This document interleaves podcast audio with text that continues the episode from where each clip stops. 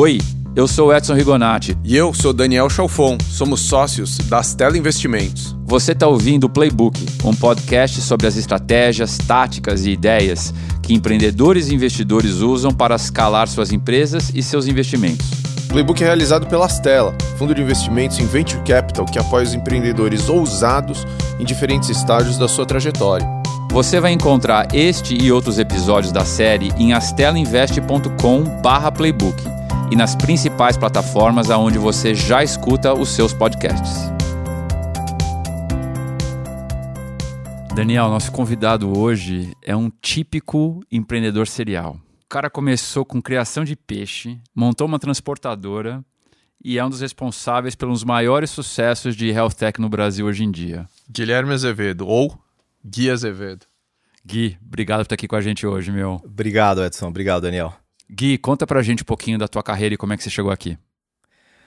Maravilha.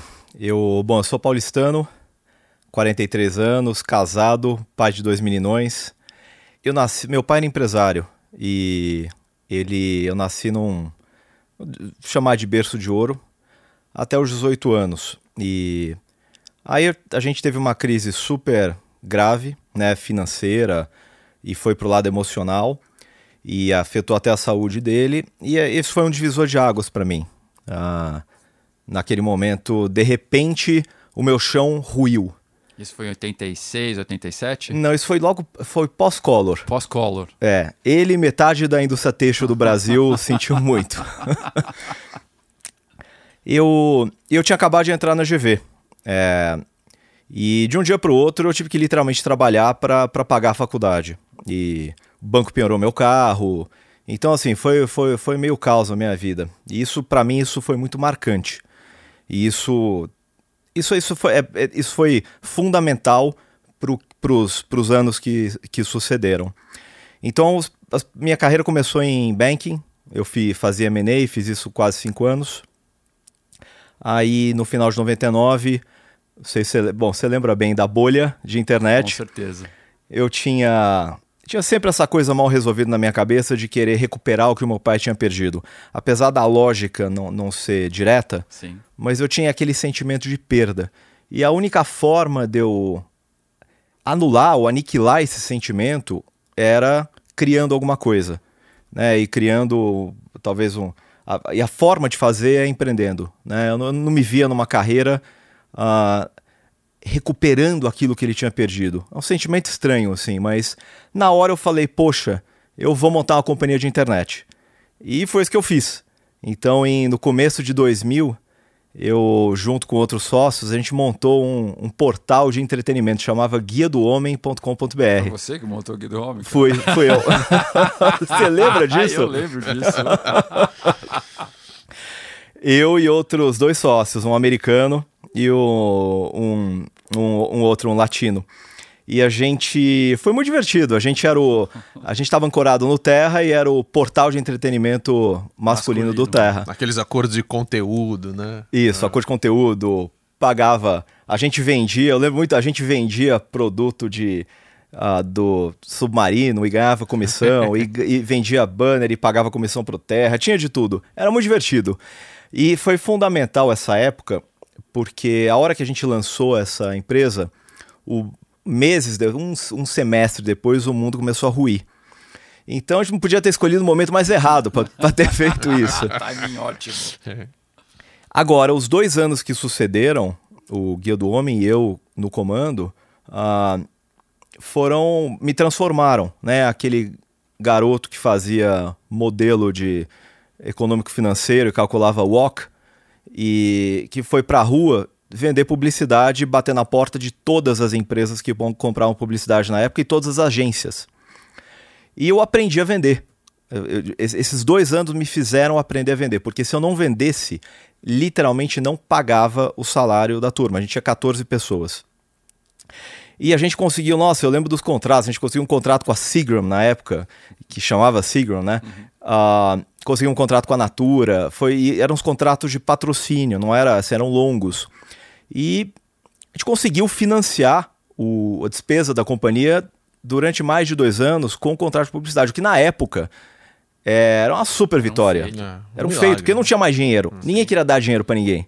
Bom, acabou que naquele vale, né, de emoção ruim e de o mundo ruim do tal lá por dois, final de 2002, a gente transformou o Doutor Consulta numa empresa de marketing. A gente começou a, a gente começou a aprender a fazer promoção online e tal, e, e começamos a vender serviços para fora, entramos no mercado de, de, de below the line, e acabou virando uma empresa com mais de 100 pessoas, e, e acabou virando um negócio diferente, bem diferente do que era. E, mas foi assim. Eventualmente eu saí, ven- vendi minha participação, entraram sócios novos, e mas foi eu aprendi demais e foi e montamos uma empresa que eventualmente deu lucro. Então foi uma história muito legal. E aí depois de lá, o que, que você fez? Aí eu, no meio da história do, do Guia do Homem, eu me juntei com outros dois amigos, o Nelson e o Tito, e porque a gente tinha em comum uma paixão por peixe, e aí cada um de nós por um motivo, o meu porque eu sou apaixonado por, por caça submarina, ah, sou super interessado em biologia, é um, é um assunto que eu gosto. Eu achei que o peixe estava acabando, ou que ia acabar, e de fato a tendência não mudou, infelizmente. Né? A biomassa de peixe no oceano só, só, só reduz. Falei, pô, tem que ter alguma coisa aí pra. Pô, tem frango, tem porco, tem vaca. Por que, que não cria peixe, né? Assim, tem. Essa história tá mal resolvida, né? A gente ainda continua hunter, hunter gatherer para peixe, Peixe. E, e aí foi que a gente e esses outros dois sócios achavam a mesma coisa e a gente montou uma empresa na loucura, ninguém tinha fazenda, ninguém entendia disso, o pai de ninguém te conhecia disso, e foi na loucura mesmo, só que a gente era apaixonado pelo assunto. E o assunto fazia muito sentido também, era paixão mais sentido. E chama Genesis, né? A empresa hoje se tornou a maior produtora de tilápia do Brasil. Uma E, referência no mercado. né? Eventualmente ela foi vendida para um fundo e foi uma história muito bonita. Eu nunca fui executivo, mas eu sou um co-founder e, e- e coloquei muito tempo lá. né? e me deu muito prazer. Acho que é, é legal olhar para trás e falar o que, que te deu prazer na vida. A Genesis foi uma coisa que me deu muito prazer na vida. E a gente é muito amigo, meus sócios são muito, muito amigos até hoje. É uma história de. Para mim, é uma história que durou quase 10 anos, mas a empresa tem acho que 17 anos. Que legal. É, no final da, da, da história da. No final do, do Guia do Homem, que virou empresa de marketing, eu acabei aceitando o convite de um amigo meu da, da GV, da faculdade, o Vasco, para para ficar sócio e, e, e ser o CEO de uma empresa que ele tinha montado que chama GV Logística. E foi uma história diferente, porque a empresa já tinha, na época, era uma empresa de uns 40, 50 milhões de receita. E foram sete anos de muitas aquisições, levantando muito dinheiro e levando a empresa para quase um bi de receita. Então foi uma história alucinante de, em todos os sentidos.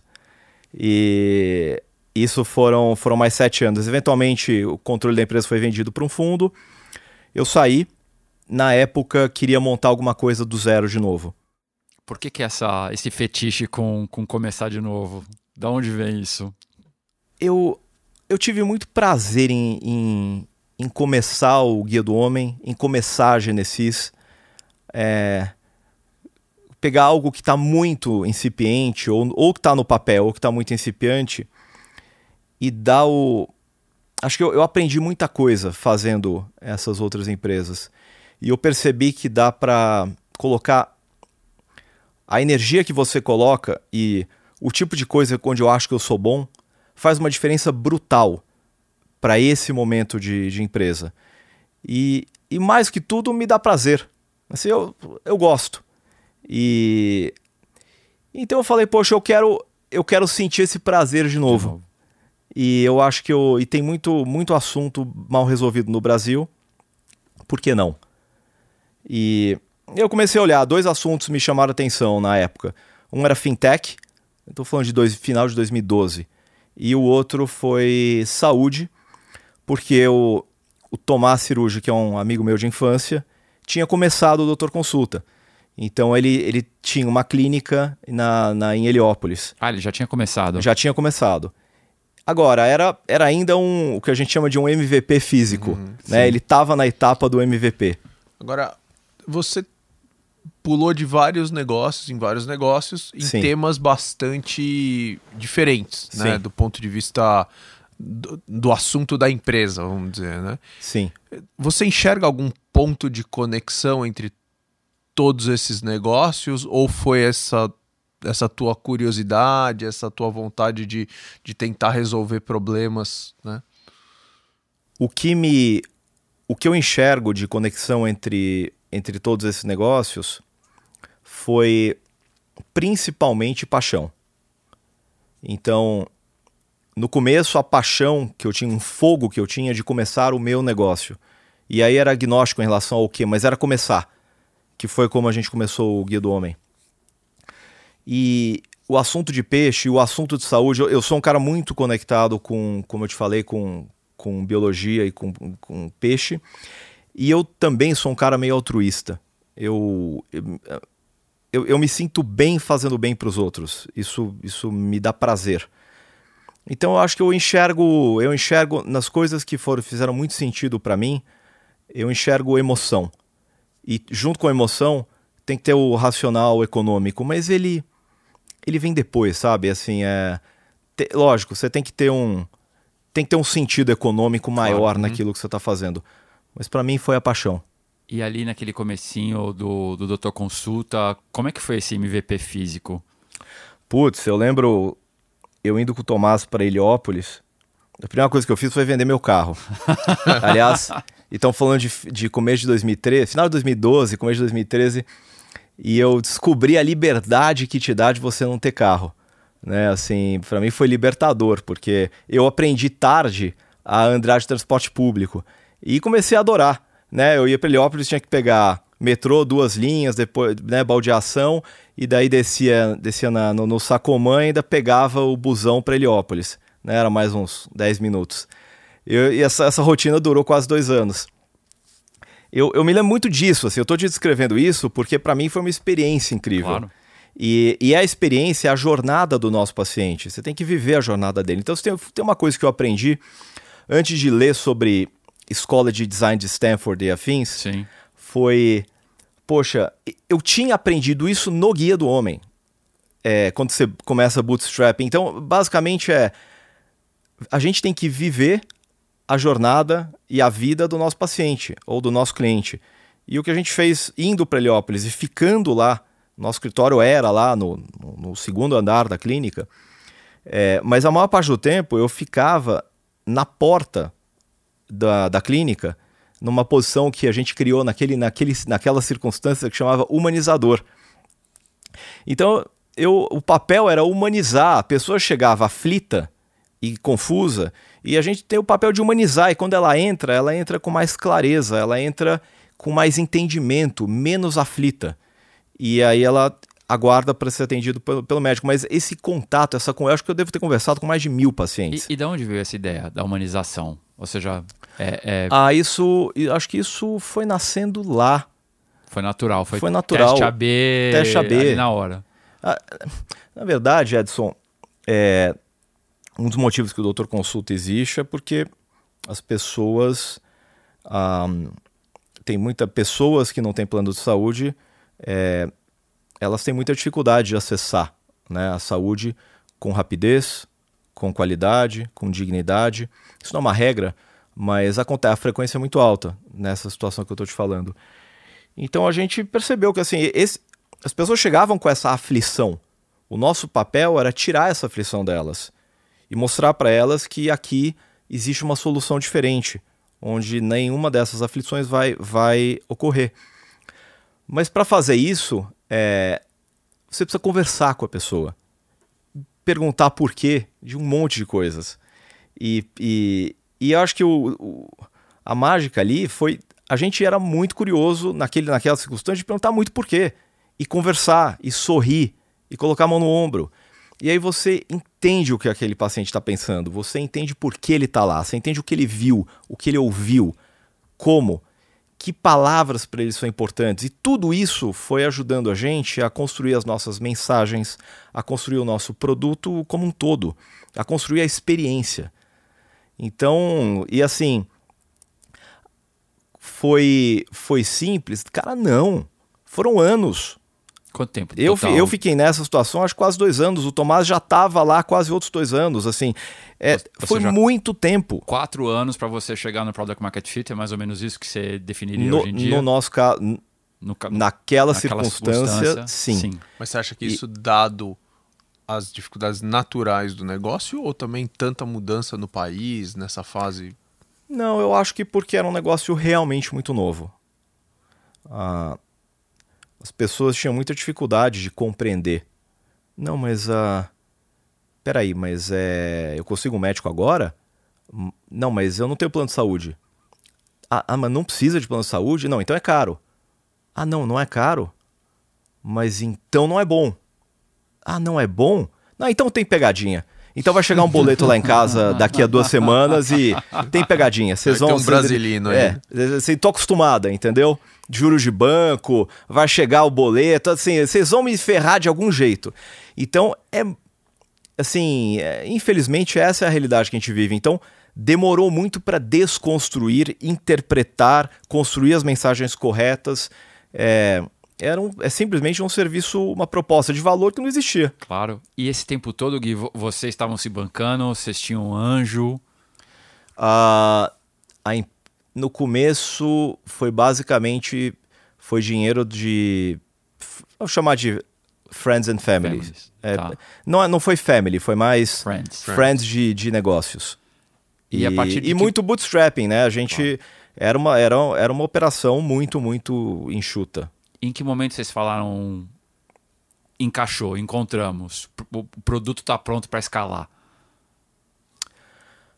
A hora que a gente deu break even. Palavrinha mágica. Então, naquele unit economic, a gente viu uma curva em J de usuários, a gente viu o índice de qualidade, a gente foi muito, sempre foi muito paranoico com métrica, né? E naquele, na, em Heliópolis a gente já tinha dashboards muito bons para conseguir eh, medir o que era importante na operação. A qualidade, então assim, é, é isso que é difícil, né? Você Sim. ter índice de ocupação aumentando, então você testa os gargalos da tua operação, só que apesar disso, a qualidade também aumenta. Geralmente eles andam em direções opostas. Verdade. E com essas e por causa disso, a empresa aquela unidade começou a dar resultado operacional positivo. A gente falou, opa, temos um negócio. Naquele momento, aí você segura a sua ansiedade durante anos, mas naquela hora que você fala, tá bom, porque eventualmente, se você não fizer isso, você vai replicar um- uma bagunça. Claro. Vamos criar outras três, vamos criar outras três bagunças. E vai ser mais difícil consertar. Aí naquele momento a gente resolveu começar a levantar dinheiro aí no modelo mais tradicional de VC e, e aí sim expandir rápido. E como é que foi esse processo de procurar dinheiro naquela fase? Estamos falando de 2014 agora. Olha, é, infelizmente no Brasil, naque, naque, naquele momento, a gente sentiu dificuldade de conseguir gente que falasse a nossa língua. O que eu quero dizer com isso é. É um projeto de vida, é um projeto longo. E é um projeto que. ah, ele não, não dá para você comparar com. Não dá para você na- enquadrar em modelos de PI ou modelos de outro, out- outras, out- outros gabaritos de investimento. Cara, é VC de, um, de uma unidade, de um- uma empresa que só tem uma unidade e que quer chegar a centenas. E as pessoas precisam comprar. E eu acho que o- o- os investidores brasileiros, eles tinham muito medo. Acho que, acho que não sei, tem, tem uma histeria de medo. Então começa a vir. É, nego complica o que não precisa complicar. Começa a vir contrato de. Um term sheet não é um term sheet, é assim, ó. é- é- é- tem- uma herança aqui de, e, tem- também tem o lado do CDI. A gente, naquela circunstância, falou, cara, infelizmente, olha que coisa. Infelizmente, para ajudar a resolver o problema de saúde básica do Brasil, o investidor não é brasileiro. A pessoa que tem que ter a cabeça para enxergar o que a gente está enxergando, infelizmente, não é brasileiro.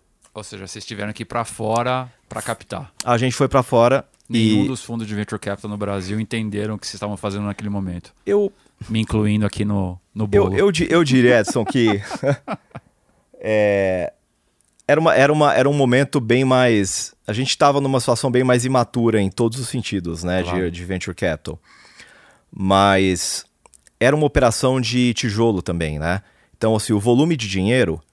Não, não era, não- nosso negócio não era desenvolver código. Era também. Mas era uma operação que, para expandir, precisa de dinheiro Claro. maior. Claro. E então foi. A gente conseguiu achar muito mais. achar gente que conversava essa língua fora do Brasil, na Europa e nos Estados Unidos. Mesmo com o E- cenário mais adverso de 2014 para Brasil. Incrivelmente, sim. E também tem um outro perfil. Na, na verdade, não- a gente captou dinheiro com brasileiros, mas são indivíduos, Famílias. n- são empresários Tá.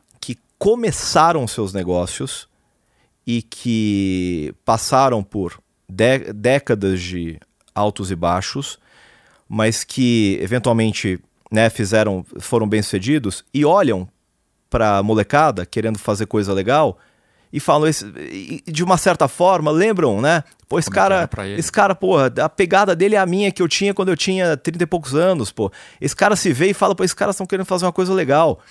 E não tem muito papo, não. Assim, é. é vão fazer, vão fazer. Quais os termos? Pô, cinco minutos de conversa. E isso foi o CID? Ou já foi direto não, isso já série foi. Isso já foi um. O que eu tô te descrevendo foi, foi uma pré-série A. Tá bom. E. e no- quer dizer, o que eu tô te descrevendo foi no CID e foi numa pré-série A. Série A. E aí, depois disso, então, aí vocês expandiram quantas unidades depois dessa Aí- rodada? A gente fez uma segunda unidade. A gente começou a fazer a segunda unidade.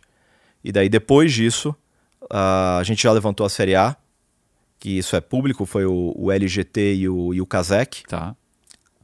Ah, e daí, com- daí da série A a gente começou a expandir rápido, a gente já chegou em 10 rapidamente. Agora, Gui, você, além de, de fazer esse pitch do investidor, eu imagino que você deva ter tido também uma grande desafio de contratar, porque você também tinha que chegar para o profissional tanto de saúde e, e também tudo que envolve é, e, e trazer esse modelo novo. Né? Uhum. Vem desse, co- conta um pouco dessa coisa de, de lidar com gente, de trazer gente para esse projeto.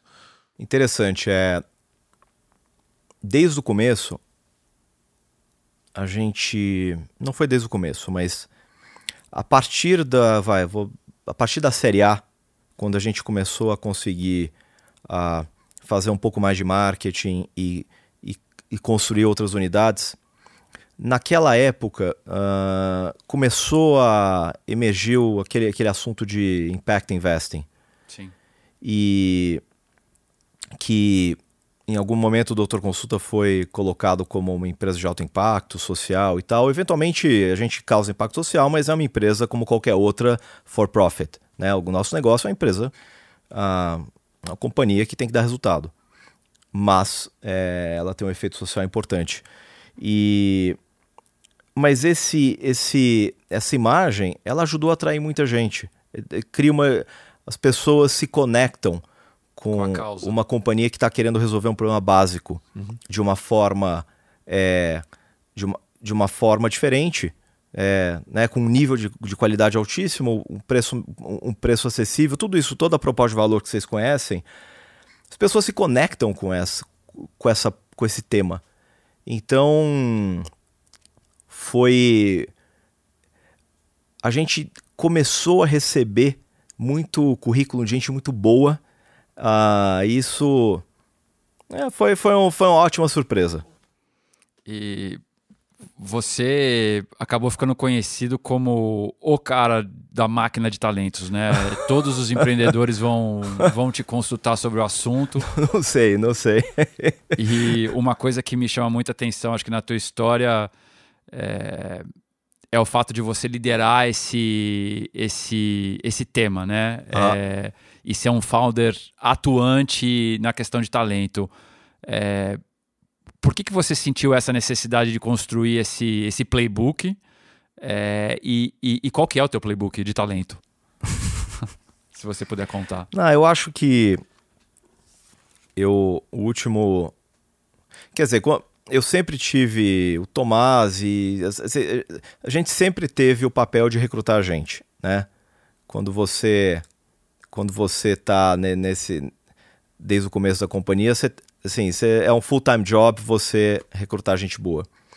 No último ano e meio eu tive o papel de gente mais específico. O que eu, o que eu posso te falar, Edson, é que eu enxergo momentos diferentes, né? Onde você tem playbooks diferentes. Tá.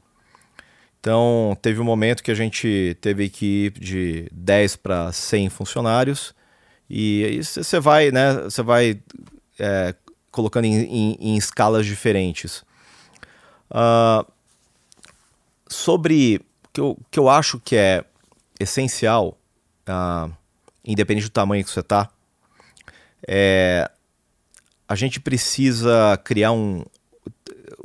A máquina de talentos ela, ela não é nada mais do que um processo bem organizado, né? uma, abordagem, uma abordagem de engenharia sobre um processo o que a gente aprendeu foi que você tem que primeiro identificar uh, as, as, pessoas que vão ser entrevistadas têm que passar pelo mesmo padrão de avaliação. E um padrão de avaliação ele, ele começa pela cultura. Ele não termina pela cultura, ele tem que começar pela cultura. E para você avaliar a cultura, primeiro você tem que entender o que é cultura lá dentro. Então, uh, o que a gente fez foi criar algum, algumas, é, alguns formulários, padrões de entrevista com perguntas que avaliam a cultura e, a, e, o entrevistador, sobre aquela pergunta, ele tem que dar uma resposta de 0 a 5 em relação à aderência à cultura. Tá. Isso, o resultado dessas entrevistas, a gente subia para um workflow. A gente a estava usando o Workable. E então eram, a gente criou sete passos de entrevista onde o primeiro é uma entrevista telefônica, mas o segundo é uma entrevista de cultura. E aí você vai avançando o candidato num, numa, numa ferramenta de colaboração.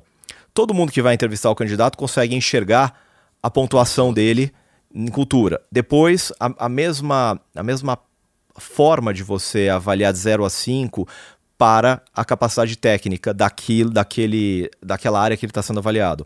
Se ele passar, aí ele tem um, um case study e você vai avançando o candidato. Aí você tem reference check, aí... mas o importante é que é um processo, todo, todo, todo mundo que participa do processo de entrevista consegue enxergar a história, consegue uh, compartilhar e dar opinião, e no final você tem que definir qual que é o gabarito. Se, é no mínimo 4,5 para passar, ou no mínimo 4 para passar, e se não tá, e se não tá lá, não passa. E outra coisa é, pelo menos cinco pessoas da empresa tem que entrevistar. Assim, tem, tem, tem que ter muita gente dando opinião. E se alguém dá bola preta, não passa também. Claro. Então, agora, é essencial você ter o, a ferramenta.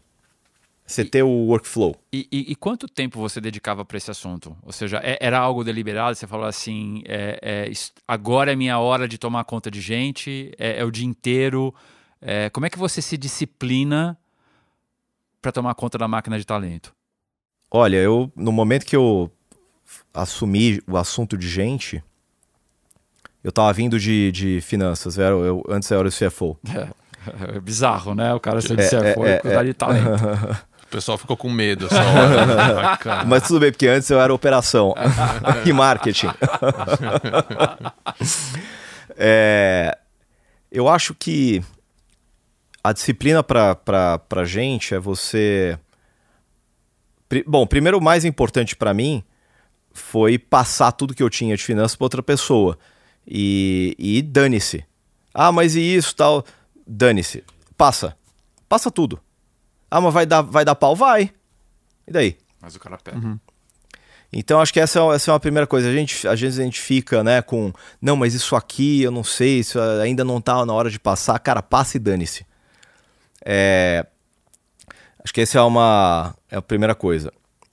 A segunda é que no então vou colocar a, a distribuição do meu tempo no assunto gente que você tem recrutamento e uma série de outras dos outros assuntos, cargos e salários, DP, blá blá blá. Recrutamento tomou 70% do meu tempo e aí é, o resto era. Eu, eu administrava do jeito que dava. Tá.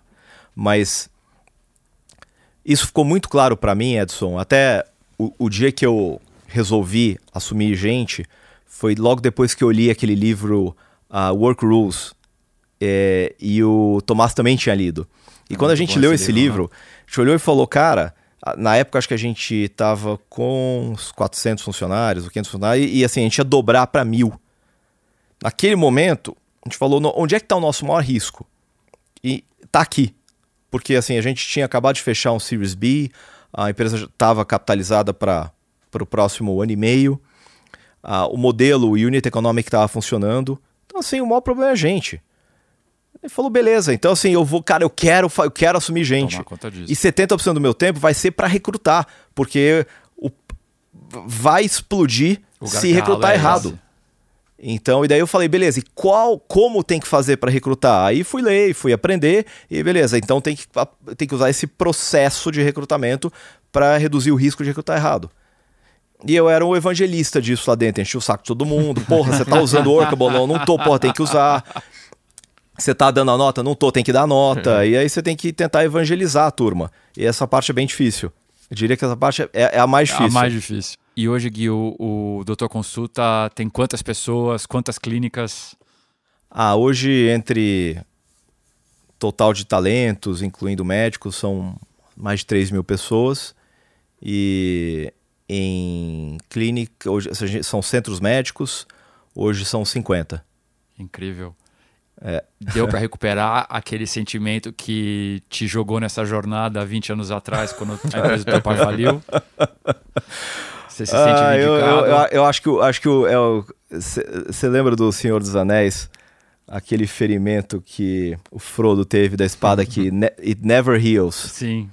Eu acho que pra mim é a mesma coisa. It never heals. Ah, eu vou sempre carregar. eu acho que a- a- a- o sentimento ele, ele, ele fica menor, ele muda no tempo, mas é engraçado. A cicatriz vai estar sempre aqui. Incrível. Acho que sempre isso vai me drive assim para fazer as coisas. E qual que é a próxima dor? Putz, então, eu, eu acabei de. Acabei de deixar o dia a dia de operações lá na, na companhia. Sério? Eu continuo como sócio, mas a gente está num estágio já de. A gente está trazendo tropa de elite para dentro. E eu falei, poxa, eu, te- eu tinha uma vontade muito grande de, de estudar fora. E eu achei que era o momento de, de fazer isso, então apliquei para um, um programa de Stanford de um- mais ou menos um trimestre. Vou ficar lá, vou levar minha família um tempo. E, e eu acho que. E eu não sei depois. Isso é muito bom. Que, que Eu tô- dúvida que ele vai querer montar alguma outra coisa. eu, eu, tô, eu tô numa fase. ah, eu adoro o setor de saúde e, como eu te falei, eu sou um cara meio altruísta e me faz muito bem fazer bem para os outros. É, mas eu quero desafiar, ah, desafiar aqui o- a forma como meu cérebro está amarrado, deixa, desamarrar ele um pouco e ver o que, o que acontece. Então, para mim, Stanford tem esse, esse propósito também. E lá por, lá por setembro, eu vou ver co- que, como é que eu tô me sentindo e vou decidir o que eu vou fazer.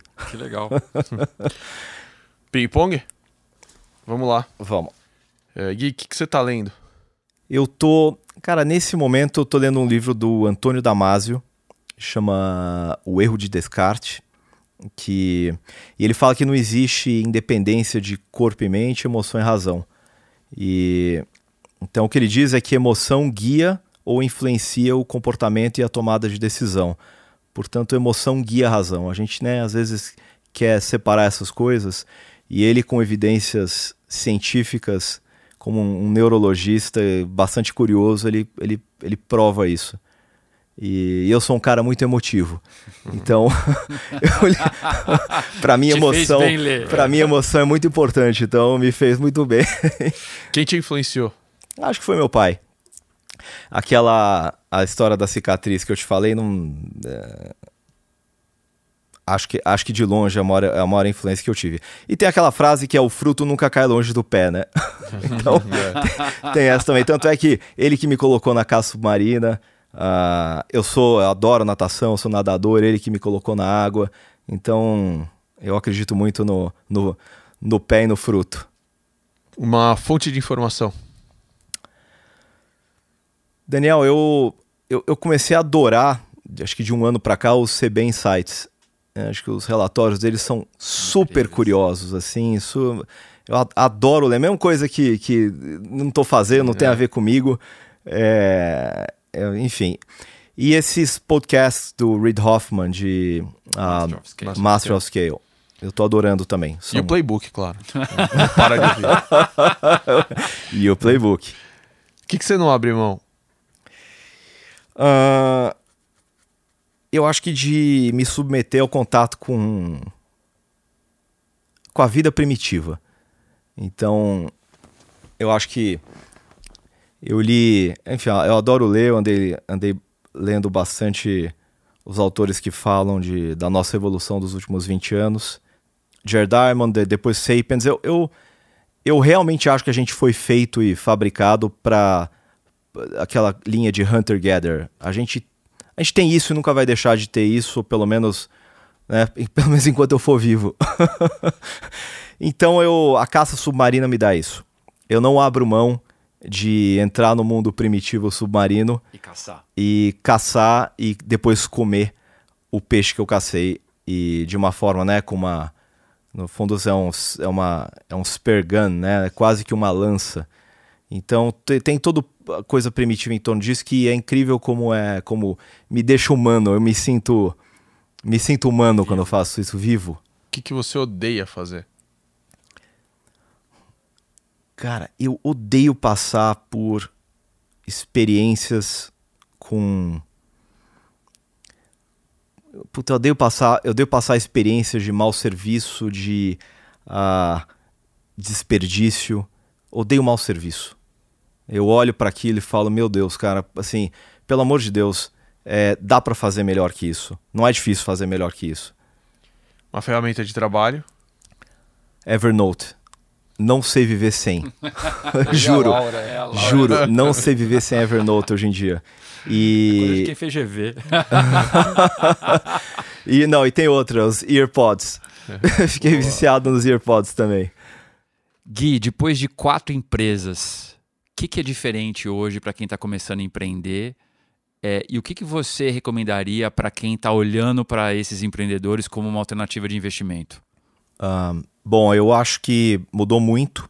É, eu, eu vejo hoje, eu estou impressionado com a qualidade dos empreendedores que eu enxergo, uh, que eu faço mentoria, eventualmente eu, eu sou investidor de fundo de early stage, eu acabo conversando com, com bastante gente e mudou. Assim, muita gente muito boa que antes trataria, estaria trabalhando em banco ou consultoria ou blá blá blá e agora está empreendendo, gente super afiada.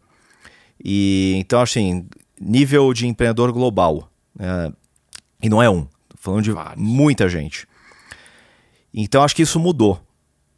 O que eu vejo que mudou pouco é a atitude ainda Existe muito interesse do brasileiro que ganhou dinheiro empreendendo e tem liquidez, tem bastante liquidez aplicada no CDI.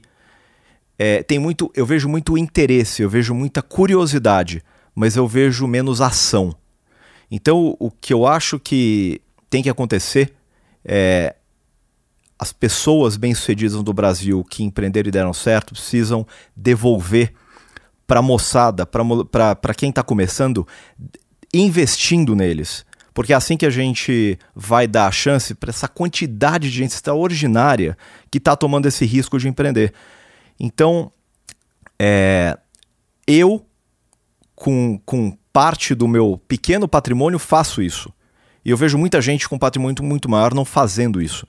Eu acho que a gente vai, vai mudar o Brasil se a atitude das pessoas que têm liquidez forem, eu vou investir na moçada que é boa, porque eu sei que eles vão eventualmente fazer uma história parecida com a que eu fiz.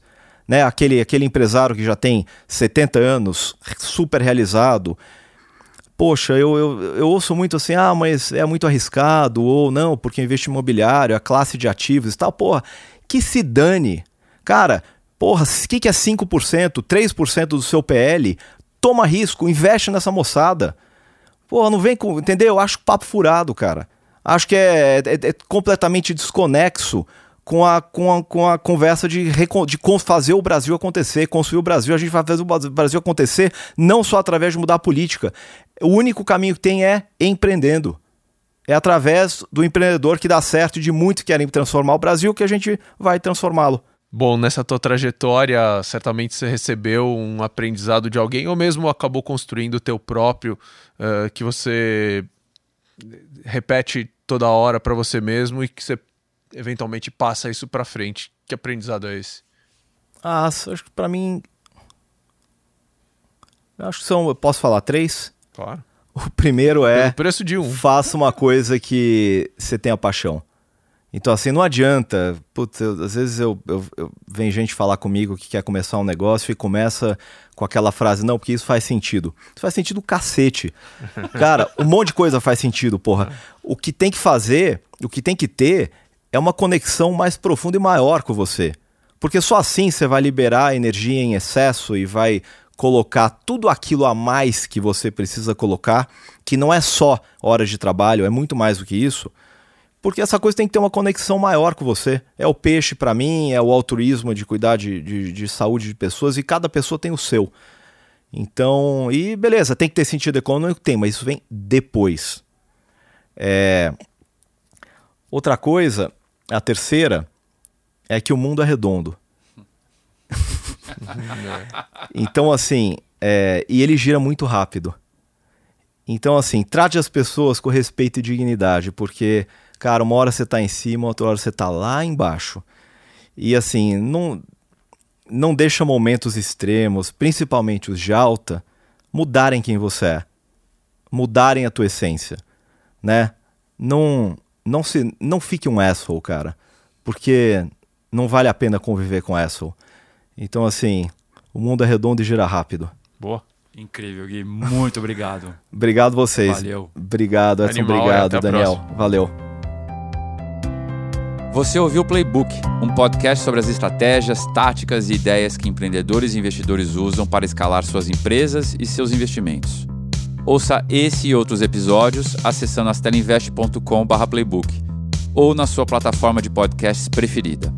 Obrigado pela sua audiência e até a próxima.